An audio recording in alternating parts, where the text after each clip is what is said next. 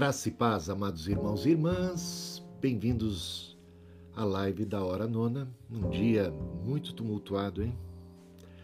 Difícil, não sei como é que está a sua cabeça hoje aí para prestar atenção no ensino bíblico, né? A gente, com tudo que está acontecendo no Brasil, com os episódios de hoje, a gente fica um pouco perturbado a cabeça. É claro, temos que lançar sobre Deus toda a nossa ansiedade. Temos que buscar a face do Senhor. Então convido você a se desligar um pouco, mas não é que ignorar tudo que está acontecendo, não. É voltar-se aqui para a palavra de Deus para a gente poder ter um momento de aprendizado. Tá? Eu mesmo confesso para você que tô, minha cabeça está mil por hora, né, com tudo que está acontecendo. Um momento tão crítico como esse. E de repente, olha a situação. Precisamos de muita ajuda temos um tremendo desafio, uma crise que é a maior crise que, que o Brasil, na minha opinião, né, a maior crise que, da história brasileira. E agora, crise política também. Então, o quadro não é favorável, nada favorável. Clamemos ao Senhor, vamos buscar a face do Senhor. Vamos buscar ajuda de Deus nessa hora, tá? Muita sobriedade, juízo, tá? Bom, vamos falar então aqui. Essa é a terceira aula sobre. Difícil até de mudar de assunto, não é? Não? Ah, que vontade de ficar falando sobre política e tal. Mas a proposta é falar sobre é, dons espirituais. Essa é a terceira aula a respeito do, do tema. Hoje a gente vai falar dos dons propriamente ditos. Vamos falar sobre cada um deles, o que que eles são, como é que como é que é isso, né? Tá bom? Ah, eu começo falando o seguinte: tem gente, tem uma ala do cristianismo que acredita que os dons cessaram com a morte do último apóstolo. Né? E eles baseiam-se principalmente em 1 Coríntios capítulo 3, né? havendo profecia, havendo línguas, cessarão. Quando chegar o que é perfeito, então aquilo que é parcial perderá o lugar. Mas isso é, não é uma boa interpretação. Por quê? Porque entendemos que o que é perfeito ainda não chegou. O perfeito mesmo ali é o que acontecerá por ocasião da segunda vinda de Cristo. E ali sim não se fará mais necessário um dom de profecia né? Dom de língua, é claro, estaremos em plena revelação, em plena luz, né? vivendo com o Senhor. Mas repare bem, tudo que Paulo está ensinando aqui a respeito dos dons, ele fala também em Romanos capítulo 12, dos versículos 6 a 8, em Efésios capítulo 4, Pedro também trata um pouco sobre isso, mas principalmente essas passagens, né? Romanos 12, de 6 a 8, 1 Coríntios 12, 14, 13 e 14, é, Efésios 4, 11 e 1 Pedro 4, 11 são os textos do Novo Testamento que tratam a respeito dos dons espirituais e em nenhuma dessas passagens há indício de que esses dons cessariam antes da segunda vinda de Cristo. Não, eles se fazem necessários. Se fazem necessários. Ah, o dom da fé, é claro, ele vai perder o seu lugar. A fé, a esperança, quando vier o que é perfeito, a gente não vai ter necessidade de fé, a gente vai vê-lo como ele realmente é, vai ver a Deus como ele realmente é, não é? Então, a gente não vai ter necessidade. Deixa eu ver se eu melhoro o som aqui do, do Facebook. Espero melhorar, tá? Espero no, no tumulto aqui. Não sei se estava bom ou não. Acho que desse jeito, vê se desse jeito tá melhor. Me responde aí, né? Deu uma melhoradinha aí? Se tá bom, dá um ok aí só para saber que posso continuar. Então, estou aqui no Facebook, estou aqui no YouTube, conversando com vocês a respeito de dons espirituais, sobre fé, esperança, né? Essas coisas deixarão, perderão a sua razão de ser quando a gente estiver diante de Deus, no céu, na Nova Jerusalém, né?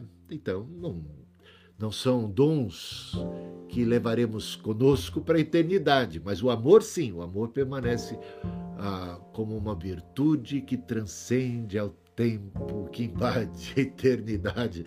Ah, o amor continua valendo em toda e qualquer circunstância. Por isso, o papel é, preponderante do amor aqui nas nossas considerações a respeito de dons espirituais. O amor vai ser sempre, vai dar sempre o tom, né? a toada aqui, o amor. O amor é pelo amor conhecido ao cristão, dizia uma antiga canção, e é total verdade. Né? Lê as, as cartas de João, né? primeira epístola principalmente, sobre como o amor revela que nós conhecemos a Deus, porque Deus é amor revela que nós somos cristãos, que nós estamos bebendo da fonte. Deus é amor. Então o amor realmente ultrapassa os limites do tempo e vai ser uma virtude, vai ser ah, bom, uma característica permanente do cristão, quer seja nessa vida, quer seja na próxima, tá bom? Então, não há nenhum indício nos ensinos apostólicos de que os dons cessariam, deixariam, perderiam ah, o, seu, o seu lugar. Paulo poderia, ele falou tanto sobre dons aqui, ele poderia ter deixado isso claro. Não há nada claro nesse sentido, então a ideia é de que só na eternidade, só na segunda vinda de Cristo, que inaugura um novo tempo, uma nova era, é que o, os dons né, de profecia, de línguas, deixarão de ser úteis, necessários, perderão a sua função, tá bom? Então, espero primeiro esclarecer esse ponto. Vamos pro. Tem umas perguntas aqui. Olha, o Matheus Moura mandou pergunta que não acaba mais. Eu vou hoje responder, tentar responder aqui. Espero, ô Matheus, espero aí ajudar, que as minhas respostas se ajudem aí, tá? Ele fez boas perguntas, vamos a elas. Aqui diz o Matheus: o Espírito, o Espírito Santo, distribui os dons como lhe apraz, como ele quer, né? individualmente. Quando isso acontece, ele pergunta: quando é que isso acontece? No momento da nossa conversão ou posteriormente? Certamente no momento da conversão nós já recebemos muitas graças, nós somos abençoados com toda sorte de bênçãos e graças espirituais em Cristo Jesus, graças, dons, é, dádivas de Deus, um novo coração, a mente de Cristo. É claro, a conversão é uma obra extraordinária, é, é, é feita, possibilitada por um derramar poderosíssimo do Espírito Santo. Tito, capítulo 3, versículos 5 e 6, falei ontem, repito de novo, não sei se foi ontem ou anteontem, repito novamente, não por obras de justiça praticadas por nós, mas pela sua graça. Ele nos salvou pelo lavar regenerador, purificador do Espírito Santo que ele derramou sobre nós abundantemente. Então, a nossa salvação é uma obra de lavar, regenerador, purificador do Espírito Santo que foi e que é derramado sobre nós no momento da nossa conversão de maneira abundante. É ali a nossa primeira experiência de plenitude do Espírito que nos torna novas criaturas. A partir daí nós somos exortados a nos enchermos do Espírito Santo cotidianamente. Enchei-vos do Espírito Santo, falando entre vós com salmos, hinos e cânticos espirituais, louvando, salmodiando a Deus no seu coração, habitando ricamente em nós a palavra da verdade, através dos meios de graça, através dos cultos, das reuniões, das orações, da ceia do Senhor e de tudo mais. A gente vai mantendo comunhão com o Senhor, crescendo através da Sua palavra, da oração, da, sua, da intimidade com o Senhor crescendo na graça e no conhecimento de Deus, mantendo o tanque cheio né, do Espírito Santo. Tanque, nosso ser, nosso, nosso próprio espírito comungando com ele. É claro, Mateus, que no momento da nossa conversão recebemos muitas graças. A principal delas que é a salvação, né? E é possível sim que ali a gente receba dons, né? Que o Senhor esteja já comunicando para nós graças que são dons, dádivas, operando em nós virtudes, manifestando-se em nós e nos dirigindo, já norteando a nossa caminhada, a nossa jornada cristã, dons para serviço e, e de, de diversos outras espécies de dons que a gente vai tratar aqui. Agora, não é o único momento em que você pode receber dom, né? É muito comum que dons se manifestem posteriormente, né? É, Então você pode ter sido salvo no momento e receber dons mais adiante, tá? E não é porque você recebeu um dom que você não possa receber outro dom, tá bom? Então, espero ter resolvido uma questão, mas você tem mais, hein? Você mandou ver aqui, hein, Mateus? Gostei de ver. Seu interesse é, é algo louvável. Quando outra pergunta dele. Quando Paulo fala em buscar os dons, essa busca se refere a pedir discernimento dos dons a Deus, considerando que o Espírito já concedeu. É, é, eu acho que ele quer saber o seguinte: se eu estou buscando dom, é para que o Senhor me revele o dom que Ele já me deu? Será que é isso? Ou é para eu receber um, um dom posteriormente? Ou realmente buscar para receber esse dom que Deus vai me dar mais adiante? Eu entendo aqui que quando Paulo trata desse assunto, e a gente vê ele, e eu vou falar sobre isso hoje, tá? De maneira especial. Vamos ver se eu dou uma adiantada aqui, né? E Paulo está preocupado em que busquemos melhores dons, tá? Melhores dons. Ele coloca aqui até os dons, a partir do versículo 27. Não sei se você já abriu a Bíblia em 1, não, em 1 Coríntios capítulo 12. Lá, é, que a gente está estudando 1 Coríntios capítulo 12. Se você não abriu, abra lá. A partir do versículo 27, a gente lê o seguinte: Ora, vocês são o corpo de Cristo, individualmente membros desse corpo. A uns Deus estabeleceu na igreja primeiramente, repare a ordem hierárquica aqui, primeiramente apóstolos, em segundo lugar, profetas, em terceiro lugar, mestres, depois operadores de milagres, depois os que têm dons de curar, ou de ajudar, ou de administrar, ou de falar em variedade de línguas, Será que são todos apóstolos? Será que são todos profetas? Será que são todos mestres? São todos operadores de milagres? Todos têm dons de curar? Todos falam em línguas? Todos têm dom de interpretar essas línguas? Entretanto, procurem com zelo os melhores dons. Reparou aqui? Mateus e todos vocês que me escutam nessa hora. Repare bem, aqui há uma ordem hierárquica de valor dos dons. Primeiramente, apóstolos, em segundo lugar, profetas, em terceiro lugar, mestres, depois, operadores de milagres, depois, dons de curar, depois de ajudar, depois de administrar. E, por último, dom de falar em línguas. Paulo está pegando no pé da supervalorização que os coríntios davam ao dom de línguas. Eles colocavam, eles invertiam essa pirâmide aí e o dom de línguas, que era o dom que colocava as pessoas mais no centro do palco, mais em evidência, que as pessoas lá em Coríntios, os membros cristãos de lá, usavam para ostentação pessoal, usavam mal o dom. Não é o problema não estava no dom, o problema estava no mau uso dele. Entenda bem. Então, Paulo está tentando colocar as coisas em ordem. E quando ele dá essa hierarquia assim de dons, mostrando que em primeiro lugar é isso, em segundo lugar é aquilo, em terceiro lugar aquilo outro, e por último o dom de línguas, ele agora exorta no versículo 31 e assim termina o capítulo o capítulo 12. Entretanto, procurem com zelo os melhores dons. Então, procure com zelo os melhores dons ou seja, aqueles que trazem mais edificação. Isso vai ficar claro que ele já entra aqui no capítulo 13, dizendo já, finalzinho do 12, e eu passo a mostrar-lhes um caminho mais excelente. Então, quando ele diz que é para a gente procurar os melhores dons, ele passa a mostrar o caminho. E esse caminho é oferecendo o amor, né, como essa, essa medida de todas as coisas. E aí ele começa a descrever os dons mais portentosos possíveis, ainda que eu falasse a língua dos homens e dos anjos. Que dom tremendo poder falar os idiomas humanos, né? poliglota, e ainda o do céu, o dos anjos. Né? Ainda que eu tivesse tamanho dom dessa natureza, e não há ser humano que tenha isso, ele coloca isso hipoteticamente, ele dá uma exacerbada aqui, uma hipérbole, ainda que tivesse isso nessa, nessa dimensão que não existe quem tenha tido isso. Não existe, não conheço.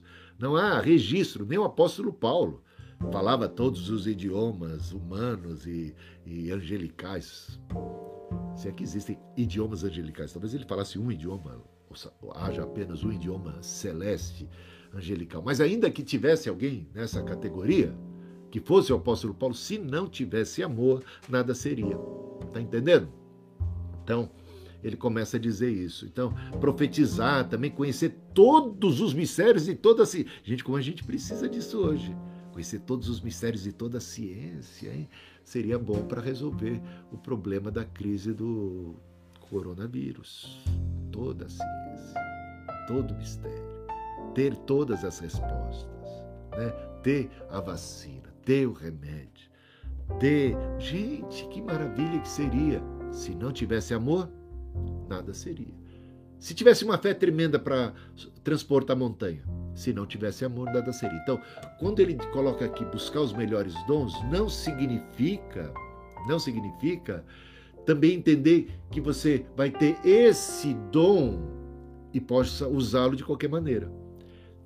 O melhor caminho é o caminho do amor, é de fazer uso do dom, seja ele qual for, para o bem comum. O dom é serviço, dom é diaconia, dom é operação de Deus em nós, é manifestação de Deus em nós, é diaconia, é serviço de Deus em nós para o benefício do próximo, para a edificação do corpo de Cristo, né? Não é para benefício pessoal, para destaque pessoal, tá? como a gente falou na aula anterior. Buscar os melhores dons. Tem aqui, mais abaixo, capítulo 14, Sigam o amor, então aí ele bate mais uma vez na tecla. Sigam o amor e procurem com zelo os dons espirituais. Então, se é verdade que o Senhor distribui os dons como lhe apraz, é verdade também que a gente pode crescer, né? Se é verdade que Deus nos dá gratuitamente a salvação, é verdade também que temos exortação de desenvolver a nossa salvação com temor e tremor. Então, nós podemos desenvolver, crescer espiritualmente, buscar mais graça, buscar mais dom. Você está entendendo o que eu estou falando? Então é possível, é possível sim. E sempre visando, seguindo o caminho do amor, visando o benefício comum, não a exaltação pessoal. Siga o amor e procure com zelo os dons espirituais. Pode procurar. É claro que Deus vai distribuir como Ele quer, mas de repente a gente pode inclusive pedir sabedoria a Deus, não é? Deus dá a todos liberalmente. Já ouviu esse texto na Bíblia? Peça a Deus sabedoria, que a todos dá liberalmente. Então, Deus também interage conosco. Nós não somos assim objetos passivos do desejo e da vontade de Deus. Nós podemos orar, nós podemos pedir. Se a gente é fiel no pouco, o Senhor sabe o que ele faz, ele acaba colocando a gente sobre o muito. Então, se a gente está sendo zeloso na administração daquelas dádivas recebidas e de repente a gente pede mais, a gente busca mais e faz isso com zelo, o Senhor também concede graça. Está entendendo? Então você pode sim e deve crescer e buscar os melhores dons. E ele diz aqui, principalmente o de profetizar. E aí, capítulo 14, vamos estudar mais adiante, já antecipando um pouco, fala, faz uma comparação aqui entre o dom de profecia e o dom de línguas, mostrando a superioridade do dom de profecia sobre o dom de línguas, no quesito básico que é o da edificação. Tá? Quem profetiza, diz ele aqui, mas quem profetiza, versículo 3 do capítulo 14, fala às pessoas edificando, exortando e consolando. O dom da profecia não é para mim. O dom da profecia que Deus me dá é para você, é para o outro. Né? Deus me usa para falar ao seu coração, para falar ao coração do outro, ministrando o quê? ministrando edificação espiritual, edificação do corpo de Cristo, né, do conjunto da própria unidade, exortando. Exortar não é só puxar a orelha, exortar também é animar, né? Animando, levantando, dando uma palavra de ânimo, também, às vezes também uma, uma, sacudida, desperta tu que dormes, né? Também tem esse falando a verdade em amor, né? Com muito amor, o amor sempre sempre tem que ser aquele viés, tem que ser aquilo que permeia toda ação, todo dom, todo ministério, tudo mais. Sem amor, o resto é vazio, né? O resto é conversa para boi dormir, é, é algo para inglês ver, é algo barulhento, muitas vezes, como um trem vazio de carga, que faz um barulho extraordinário, mas não tem conteúdo, não tem essência, não agrada a Deus. Né? Então, tem que edificar a igreja, esse é o termo. Então, tá aqui. Espero que isso aqui ajude, né? Ajude e veja assim o, o versículo 20 do capítulo 14. Irmãos, não sejam meninos no entendimento né? Não sejam meninos no entendimento. Então, Paulo quer que a gente tenha discernimento de que existem dons que têm mais benefício para a coletividade e estes são os melhores dons que você deve procurar e não ficar vidrado como fazem muitos num dom que é o menor de todos os dons e de repente a igreja colocou ele, a igreja, né? Fala igreja, parte da igreja. Né? Colocou esse dom como o supra-sumo dos dons. Inclusive dizem, é o dom sinal. Se não tem, não tem, o resto não vale nada. O dom sinal qual que é aqui, segundo Paulo? O amor. Ele mesmo diz aqui, nem todo mundo fala em línguas. Nem todo mundo profetiza. Mas todo mundo tem que amar. Tá bom? E ponto final. Vamos aqui então para Vamos dar uma olhadinha aqui melhor nesse capítulo para entender a questão dos dons. Eu ia falar hoje sobre a igreja, sobre. Não vai dar tempo, tá? Vou ficar só nos comentários sobre o significado de cada um desses dons. Eu já convido você então a passar os seus olhos aqui comigo. Começando, olha só, começando pelo versículo 8. Bom, a gente pode até ler o ler esse desde o 4, né, para recapitular um pouco aquilo que a gente falou ontem. Ora, os dons são diversos, mas o espírito é o mesmo. Repare aqui a palavra diversos, diversidade aparecendo três vezes seguidas. E repare quantas vezes aparece a palavra mesmo. Sublinha aí na sua, palavra, na sua Bíblia palavra diversidade e palavra mesmo. E depois tire as suas conclusões, né? Então, os dons são diversos, mas o Espírito é o mesmo. Também há diversidade nos serviços, mas o Senhor é o mesmo. E há diversidade nas realizações, mas o mesmo Deus é quem opera tudo em todos. Não há cristão que fique de fora disso. Repare bem. Toda doutrina que diz que tem que existe crente sem carisma, que existe crente sem dom, que existe crente sem o espírito, é uma doutrina não bíblica. Aqui diz: o mesmo Deus, o mesmo Senhor, o mesmo Espírito distribui variedades de dons. Ele é quem opera em todos. Todos. Reparou bem isso? Todos. Não fica ninguém de fora. Não fica ninguém de fora. Dá uma olhada no versículo 13. Adianta aqui comigo só um pouquinho. Pois em um só Espírito todos nós fomos batizados em um só corpo. Vamos repetir isso aqui? Dá para você entender bem isso? Pois em um só Espírito todos nós fomos batizados em um só corpo. Tem crente que não é batizado com o Espírito Santo? Não tem. Isso é doutrina estranha das Escrituras. Pois em um só Espírito todos nós fomos batizados em um só corpo. Quem é que nos batiza no corpo? O Espírito. É o batismo do Espírito Santo. Para ser crente tem que nascer da água, tem que nascer do Espírito. Ponto final, não tem. Romanos capítulo 8.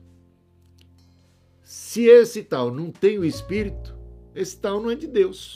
Quem não tem o Espírito não é de Deus. Ser de Deus é ser do Espírito. Né? Se eu digo que eu tenho, Jesus nasceu aqui no meu coração, como, como isso aconteceu? Pelo Espírito Santo.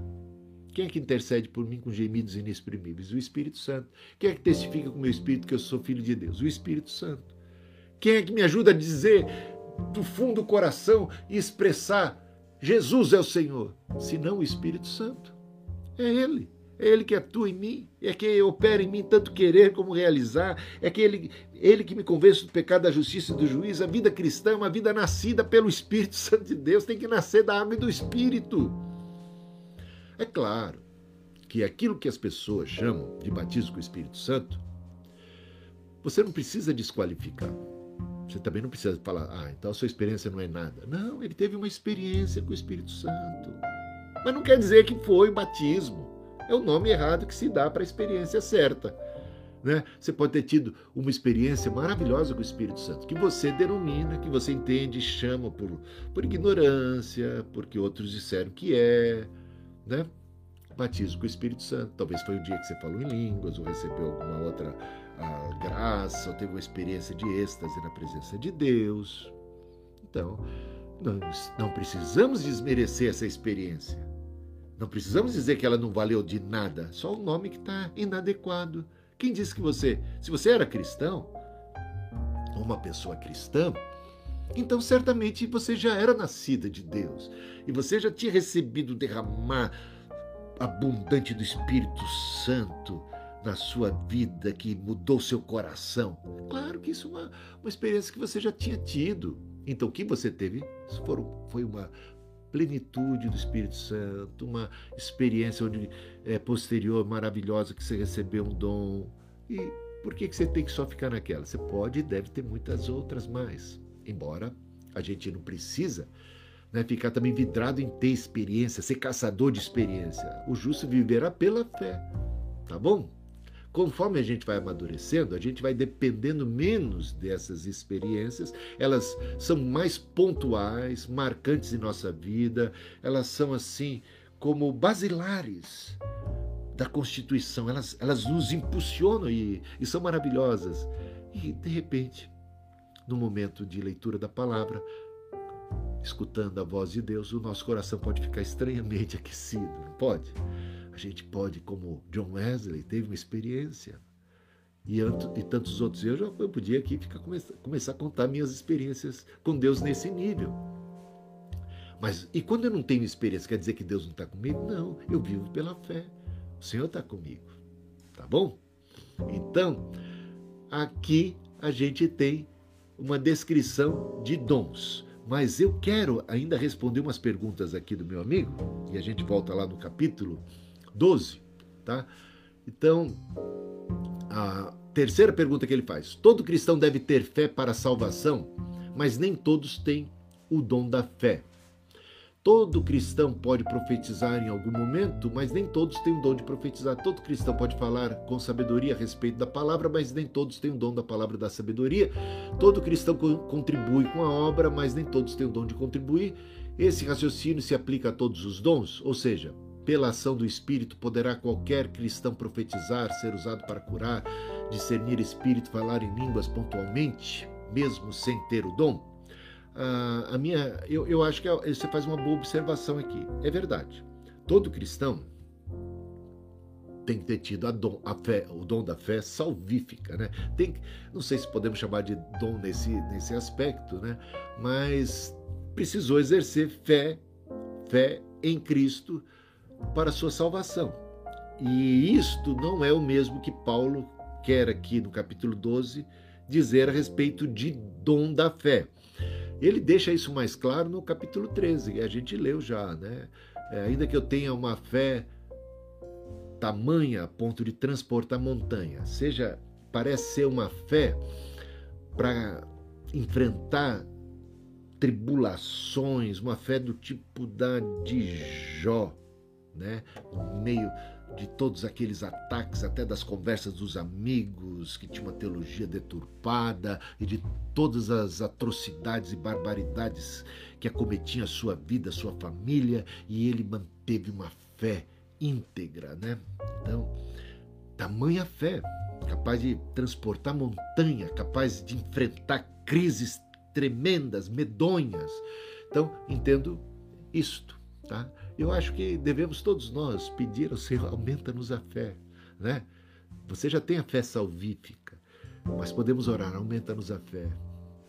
Aumenta-nos a fé, Senhor. Aí a gente vai precisar de muita fé para enfrentar essa crise que temos aí diante de nós, não é não? Muita fé, muita confiança em Deus. Aumenta-nos a fé. Fé tamanha. Vamos transportar essa montanha, vamos vencer esse, esse turbilhão político, social, da saúde, de calamidades, de tantas más notícias. Vamos vencer isso pela fé? Aumenta-nos a fé, Senhor. Dá-nos fé para transportar essas montanhas, né? para nos sucumbir. Jesus orou para que a fé de Pedro não desfalecesse diante dos intentos do diabo. Lembra disso? Ele orou. Orei para que a tua fé não desfalecesse. Então, tamanha fé, fé que muitas vezes está associada aos demais dons para operação de milagres também, para profetizar, uh, para confiar, para esperar, para servir, para dar o, o, dom da o dom da generosidade que a gente vai falar um pouquinho aqui da generosidade, da misericórdia, do pensar no outro, passa pela fé, pela consciência de que Deus está vendo, né? Então a fé é importante elemento dentro das ações cristãs. Faça pela fé. Faça pela fé, como o Senhor sabe, o Senhor está vendo. O dom de serviço, o dom de socorro, o dom de misericórdia, fazemos pela fé, como que servindo ao Senhor. O Senhor que tudo vê, que tudo espera, tá bom? Então, ah, é verdade. A gente pode, em determinado momento, é, profetizar pontualmente, né? E não sermos reconhecidos como profetas, porque isso não, não acontece conosco de uma maneira mais sistemática, né?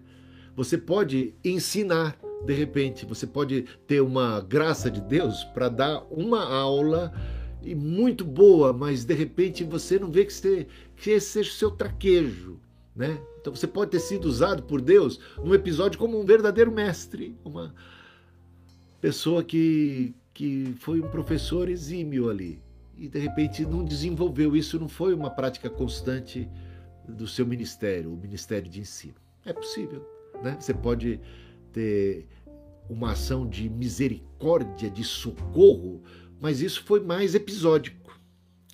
Enquanto outras pessoas têm isso constantemente. Eu conheço pessoas, aliás, falei com uma delas aí esses dias, que estava apurada porque ela tem tanto esse dom de misericórdia que ela, às vezes, ela entra em, em, em eu ia dizer, entra em conflito interno, ela fica muito, ela, ela fica carregando o fardo do mundo inteiro. Daí eu precisava aliviar um pouco o fardo dela. Assim, Jesus não coloca o fardo do mundo todo sobre nossas costas. Tal é o ímpeto, o desejo de ajudar, de socorrer todo mundo que está aflito. Ela tem uma sensibilidade, um olhar, onde é que tem necessitados, então ela é movida por isso. Aí você percebe a diferença. A diferença, ela tem esse dom, mais, mais do que eu até. Né? Ela é concentrada nisso. Ela parece que é, é, essa, essa a antena dela vive 24 horas ligado. Eu acho que até quando dorme, sonha, sonha em estar tá socorrendo, em estar tá ajudando. Atos de misericórdia, atos de socorro, o lado do necessitado. Esse bate isso forte no coração dela. Todo mundo pode e deve praticar caridade o máximo possível, bondade, socorro, mas tem gente que tem isso na veia.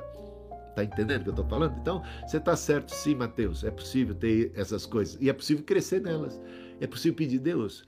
É, me ajude a crescer nessa área, nesse dom. O dom também se desenvolve. Né? Você pode ter o dom da, de evangelista, de pregar, mas você pode ganhar ferramentas. Não, é, não, não estou falando de ser artificial. Não, mas você pode ganhar conteúdo. Né? Você pode crescer em abordagem, e ser mais uma pessoa ainda mais simpática, saber ouvir, ter, ter algumas ferramentas da própria palavra de Deus, da sabedoria de Deus. Outros dons, né? A gente vai ver como o dom da sabedoria está relacionado ao dom da evangelização. Olha só que coisa interessante. E o dom do conhecimento ao dom do ensino, ao dom de mestre. Tá bom? Então é possível sim, Mateus, você observou bem. Quarta questão. É correto afirmar que aptidões dadas por Deus aos cristãos, cristãos só se manifestam como dons se servirem para edificação da igreja? É, é, é como Deus quer. O dom foi dado com esse propósito. Todo dom, ou toda aptidão, e aí é, é bom falar da aptidão, entender dom e aptidão, porque essas coisas muitas vezes se misturam. Por que se misturam? Tem uns dons aqui que as pessoas têm dificuldade de reconhecer como dom. Dom de governo, dom de administração, dom de liderança, né? Será que isso é um dom espiritual ou um dom natural? Essas coisas se confundem. Quero dizer uma coisa para você a respeito de natural e de espiritual. Natural e espiritual vem da onde? Hein? uh, e aí? Quem é que te criou? Da onde vêm os seus dons, seus talentos naturais? Da onde vem? Quem é que te deu? Né? Então, certamente, suas aptidões naturais, dadas pelo próprio Deus, vão casar muito bem com os dons espirituais que Deus tem para você e com a vocação ministerial que Deus tem para a tua vida. Deus casa isso, ele é o autor de uma coisa e da outra. Isso se coaduna muito perfeitamente, tá?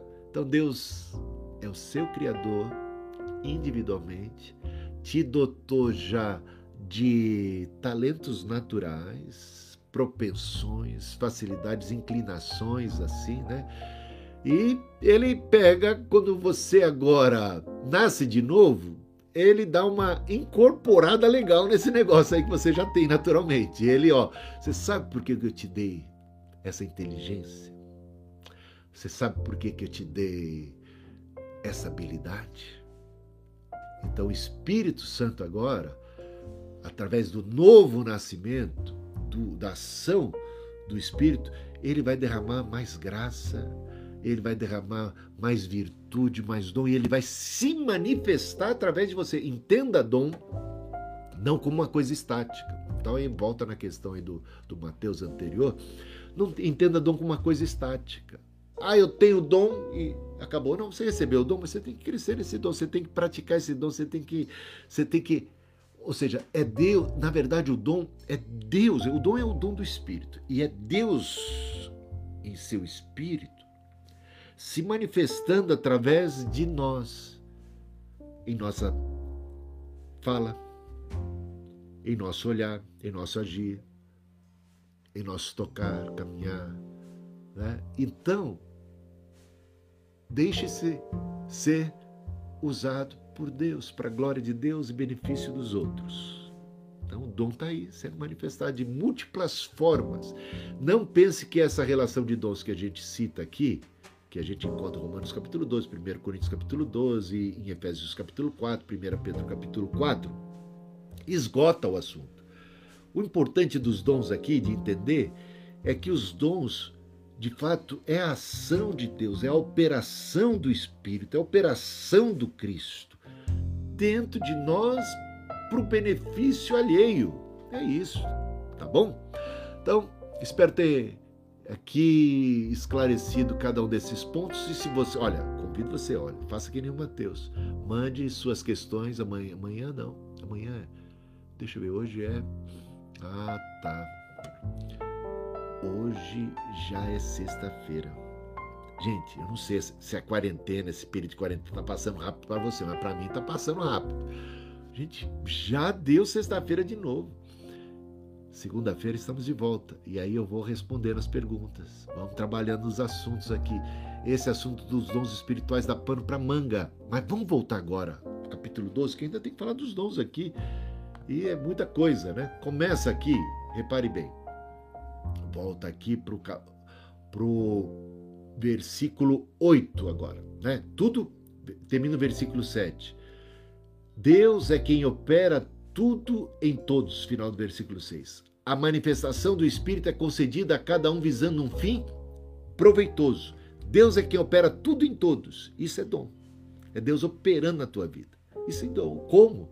Deixa, deixa Deus operar. É, o importante é que é Ele que está operando. Isso aqui é, uma, é, é, é, Deus o Pai, Deus o Filho, Deus o Espírito Santo operando em nós. Como? Não é mais importante como, né? Assim, o importante é Deus operando. Se é esse ou se é aquele dom, o mais importante é que é Deus que está operando na gente, gente. Olha que coisa mais, mais linda, né? É Deus, é o toque de Deus, é a ação de Deus na minha vida, isso é que importa. Né? E as pessoas às vezes ficam lá competindo por causa desse ou daquele dom, quando o mais importante é ter Deus dentro de nós e Deus usando a gente. É isso que vale, é isso que importa, é o mesmo Deus. Por isso, re ressaltei a ideia do mesmo, do mesmo.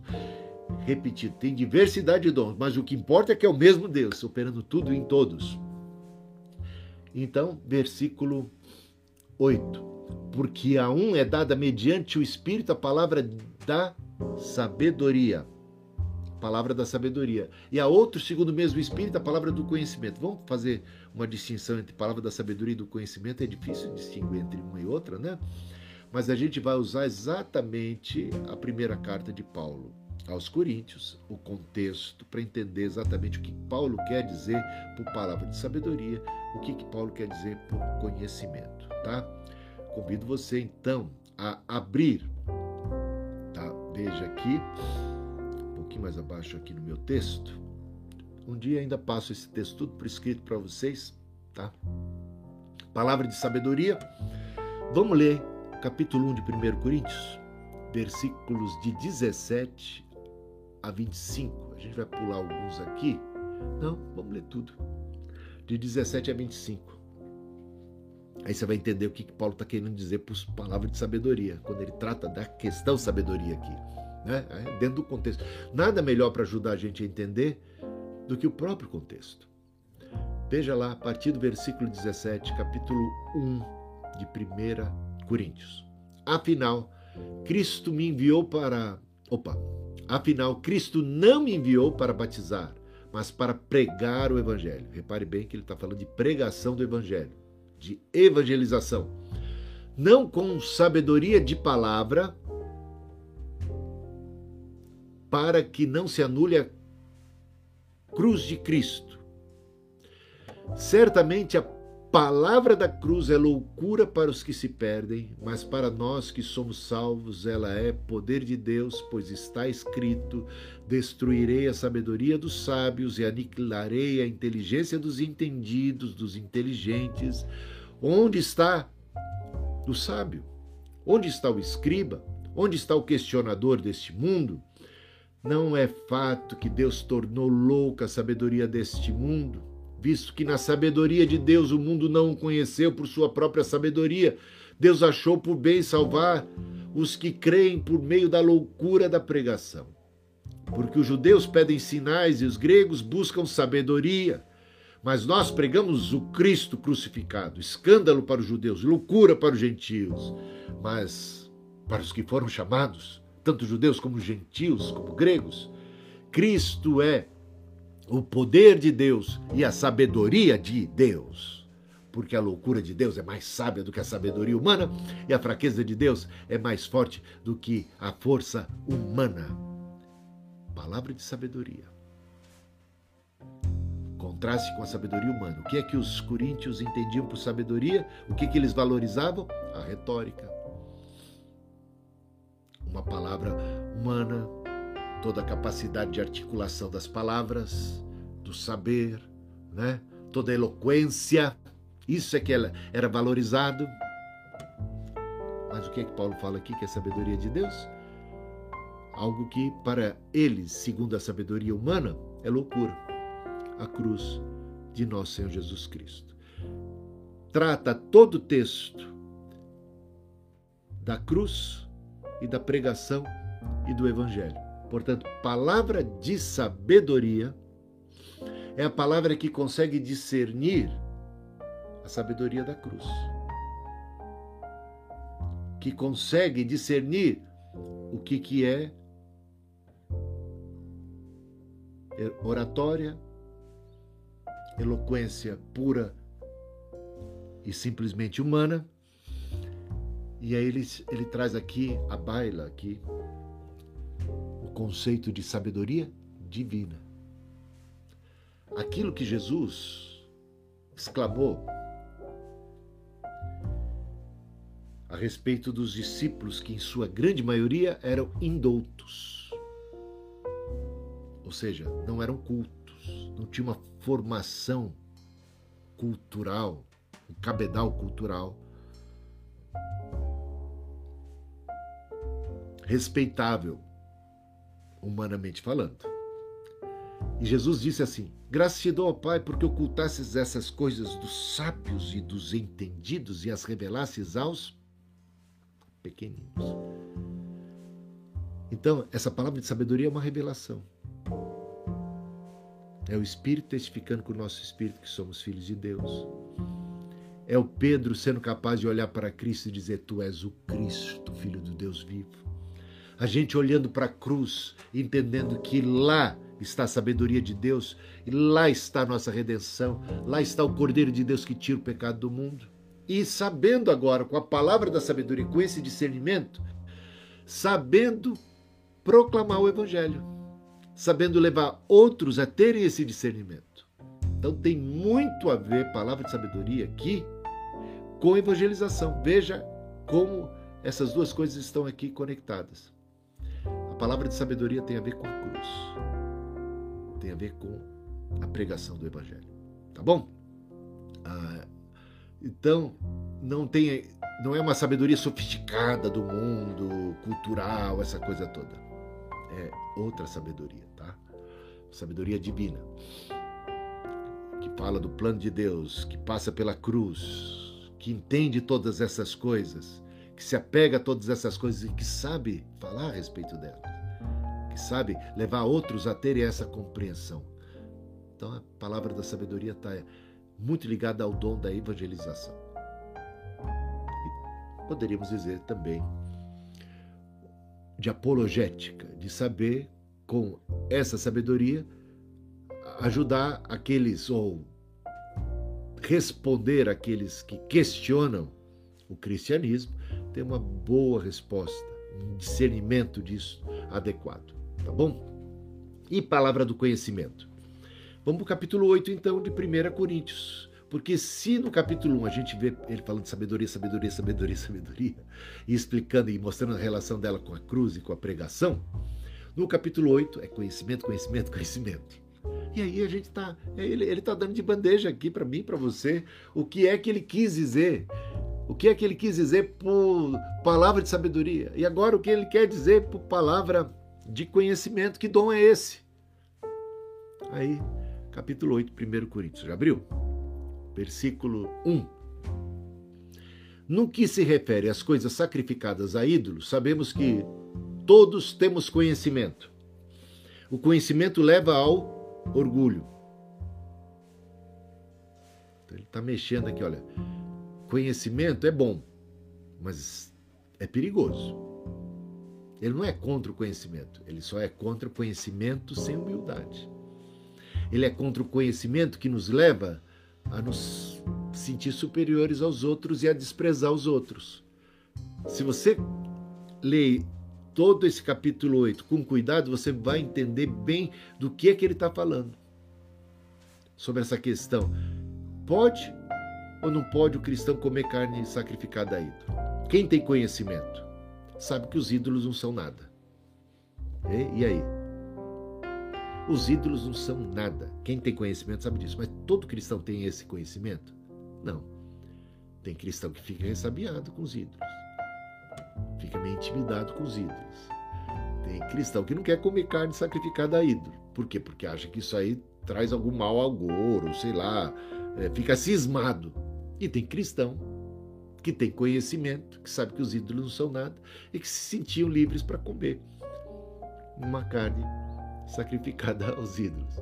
Só que aí Paulo está falando para esses que têm conhecimento.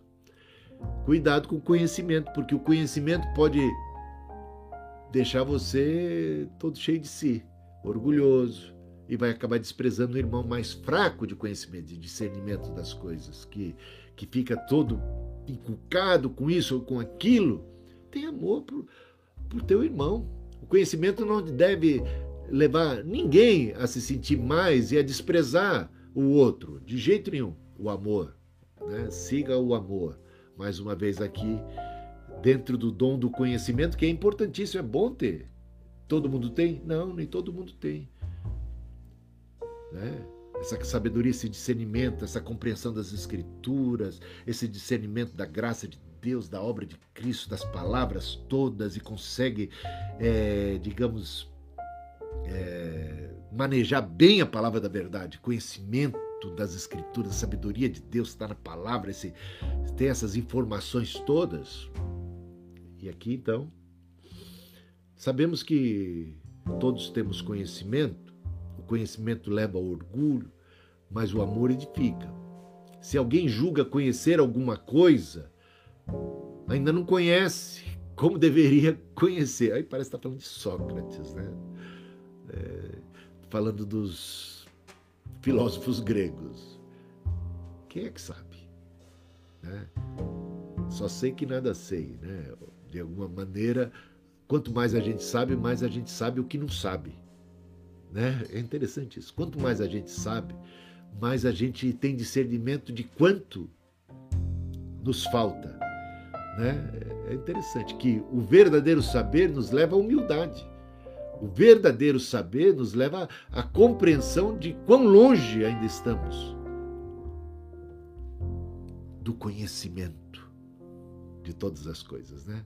Como ainda estamos arranhando a questão, quanto ainda nos falta. Então, mais conhecimento deveria levar a pessoa à humildade, mas normalmente não é isso que acontece. As pessoas, por causa do conhecimento, acabam ficando orgulhosas, cheias de si. Mas se alguém ama a Deus, esse é conhecido por Deus. Então aqui ele começa a fazer um jogo de palavras. O mais importante não é o quanto conhecemos, é se somos conhecidos por Deus. Tem gente que conhece mais, tem gente que conhece menos. É claro que é melhor conhecer mais do que conhecer menos. Mas é muito melhor o que não conhece tanto, mas que é conhecido por Deus, do que o que conhece tanto, mas Deus desconhece. Né? Então, olha, olha, e se você não caminha no caminho do amor, você só vai ter o conhecimento, e ainda que eu conhecesse todos os mistérios e toda a ciência, eu não seria nada, eu não seria conhecido por Deus. Olha só, tá, tá percebendo aí, unindo tudo? Aqui, ele é o autor do livro, da carta, né? Ele, ele uniu aqui cada ponto. Então, por isso a gente aqui, no capítulo 8, tem um discernimento sobre o que ele quis dizer por dom do conhecimento. Entretanto, nem todos têm esse conhecimento. Então, existe conhecimento que todo mundo tem, de Cristo como Senhor, por exemplo, mas existem conhecimentos específicos que nem todo mundo tem. Nem todo mundo tem. Talvez nem seja tão importante assim que todo mundo tenha. Não é o mais importante. Tem gente, tem cristão que vai passar pela vida desconhecendo uma série de, de coisas boas, de verdadeiras, importantes, mas não fundamentais. Tá bom? Acontece. Vamos crescer na graça e no conhecimento do Senhor. Por quê? Porque significa que tem muita coisa ainda a saber. Né? Mas nem todo mundo vai chegar ao perfeito conhecimento. Aliás, eu acho que ninguém vai chegar ao perfeito conhecimento. Só um dia nós seremos nós o conheceremos como somos conhecidos. Nós o veremos como ele nos vê, só um dia, lá na, na eternidade. E eu acredito até que na eternidade, ó, isso é uma tese minha, não tem nada a ver, não encontrei isso na Bíblia, não.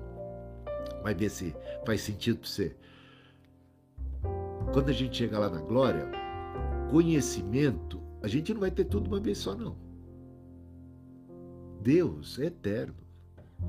A gente vai precisar de toda a eternidade para conhecê-lo